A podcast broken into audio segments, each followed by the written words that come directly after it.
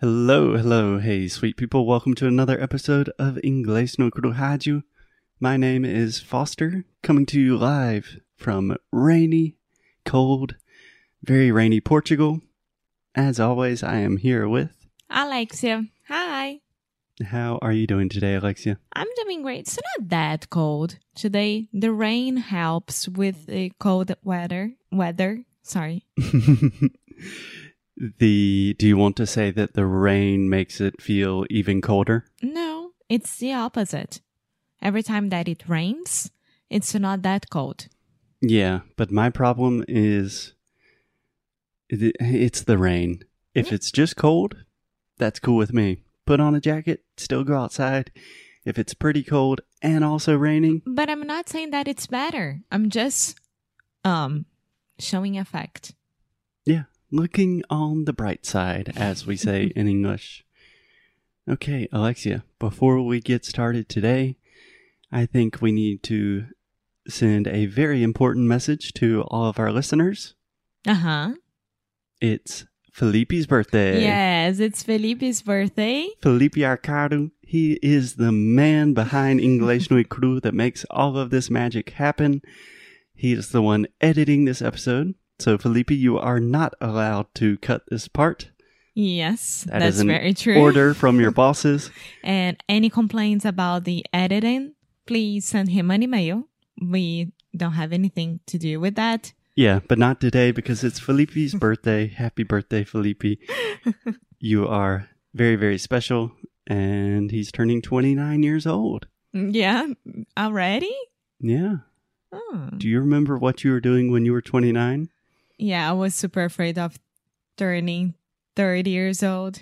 Yeah. Yeah. Same. Okay. Anyways, happy birthday, Felipe. Happy weekday, sweet people. Let's get on with the show. So, this week we are talking about pronunciation. And more specifically, we are trying to clean up some aspects of Alexia's pronunciation. Just some small things that we've never really taken the time to focus on. And in the last couple of episodes, I really made you suffer a lot. So today I wanted to make it a little bit more fun. Yeah, but still suffering. It is suffering with the illusion of fun. Does that sound okay to you? yeah, yeah, I don't have a choice, but that's fine. You always have a choice. we can have a discussion about free will and determination in another podcast. So today, Alexia, I wanted to talk about pronunciation using the vehicle of dog commands. So Yeah. first, can you explain to me and our listeners what is a dog command? It's um dog trick, right? So you say the command, o comando, and then the Ah. dog, the animal, the pet, um, he's gonna do it. Mas em português é, é Comando. comando. Mhm. Okay, yeah. Same thing. Just making sure everyone's on the same page. So I thought this would be interesting because these are very simple examples that really allow us to analyze and think about pronunciation more deeply. And I was noticing okay, three people. You, you sometimes have issues with specific dog commands your dad your dad has pronunciation issues with almost all of the dog commands which is interesting because he speaks english quite well and then our dog trainer ugu who i believe speaks english quite well also he works with this every day and he still has pronunciation issues with some very simple things Yeah. Um, I think that each case is different. mm-hmm So Ugu's case is because I mean he's a dog trainer, but all the dogs are from Portugal, and we are the only ones I think that half of the comments are in English and the other half is in Portuguese. And yeah I mean he's not used to like say it in English. Yeah. And also because he is Portuguese, he has different pronunciation mistakes. He comes from a different linguistic background than Brazilians. Yeah. With my dad, I think it's the case of always trying to say it like in a cute way, like baby voice, and not always you should do that. Mm, Um, and then instead of saying, for example, sit, but sit, he's like, sit. yeah, I think maybe that has something to do with it, but I also think there are some deeper questions of pronunciation in there as well. and for me is mistake. It's clear and Yours is the smallest mistake. yeah. But I like the example that you gave of your dad. I think that's a great place to start with the word sit. Yeah. Santa. Uh huh. Sit. Okay, say it with me, Alexia. Sit. Sit. And can you guess what is the most common mistake that most Brazilians make? Sit. Yeah, yeah, more or less. So, Oh, sit. sich. Yeah. That's what I hear your dad say a lot is sich. Sit. So, two things. First, this is the I sound. So, this is a sound that really does not exist in Brazilian Portuguese. So, we are not saying E. We're not saying E mais alguma coisa. We are saying e, e. So, try that with me, Alexia. Say e, e. E, e. Very good. Now try saying seat, like take a seat, and then sit, like sit down.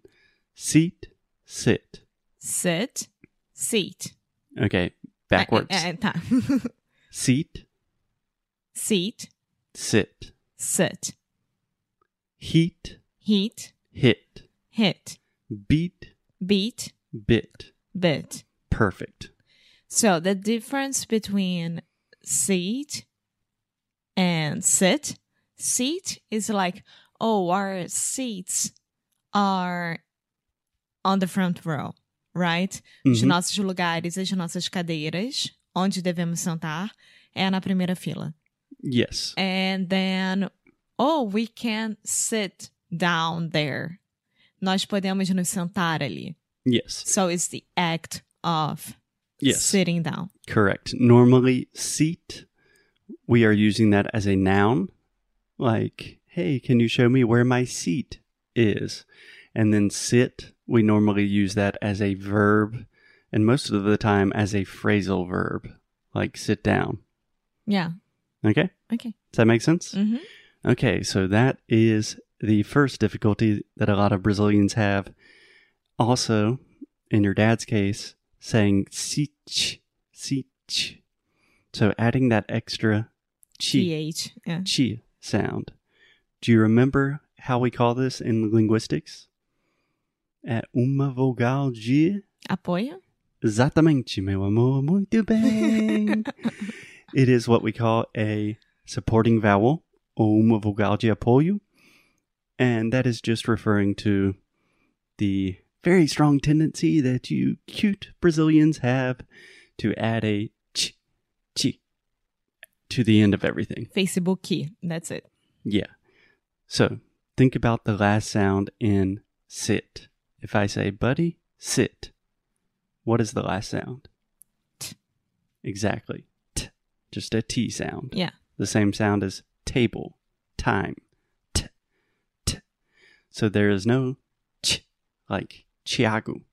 That does not Mhm. exist in this word. So the word sit is composed of three individual sounds. The first sound, s. S. The second sound, i. I. And the last sound, t. T. S, i, t. S. I. T. Sit. Sit. Exactly. So three letters can be quite complicated, but I know this seems like a very sp- specific. what? What? like a snake. I was tongue tied for a second. It seems like a very specific example, but this is something that expands to all of your English. For example, well, on one hand, this sound is very, very obvious to native speakers. So if you say, ah, I want to sit down, that sounds, most Americans will think that that sounds Hispanic. Like they relate that to Mexican English, which has a lot of cultural and political baggage. But on the other hand, there are many cases where you are actually pronouncing the incorrect word. So if you say, Yeah, either way, you are pronouncing it um not uh, incorrectly. Un- incorrectly. incorrectly. yeah. So, I mean, let's make it work. Let's correct that. Yeah. And I would say that at least 80, 90% of Brazilians have a really hard time with this sound. So when I meet a Brazilian that pronounces the sound correctly, immediately I'm like, wow, this person's English is really good. They are in a different level. Yeah. So it's one of those things that takes time to get automatic and supernatural, but if you do it, I promise it's worth it.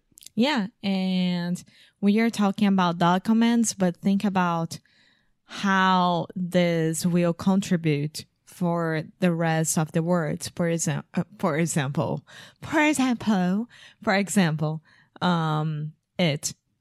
Exactly. I mean, we use it in every single phrase, I think. Yes. Like, and the supporting vowel, vogal de apoio, I like it. Yeah. If you have issues with these two aspects of English pronunciation, you will say, I like each. I like each. I like it. I like it. Yeah, I hear I like each so many times from Brazilians, and I'm thinking, I understand that because I've heard the mistake millions of times, but the average native speaker will literally think you're speaking a different language. Yeah. So, this is how pronunciation works. You start with the small, specific examples, and then they naturally incorporate into your conversation. Yeah. That's right. Okay. Okay. So, Alexia, I was planning on talking about a lot of different dog commands, but I think I got carried away. So, if you're interested in all of this pronunciation nonsense, it's not nonsense, it is beautiful and super important. You can sign up for our pronunciation and conversation course, Sound School. It's open this week. Today is January 25th, 2021. 26? 26th. it's Felipe's birthday. We're only accepting 15 new students because we work with all of our students individually. If you want to learn more about Sound School, go to inglesnoicru.com and we will continue talking about dog commands and pronunciation mañana. Okie dokie. Bye. Hasta luego.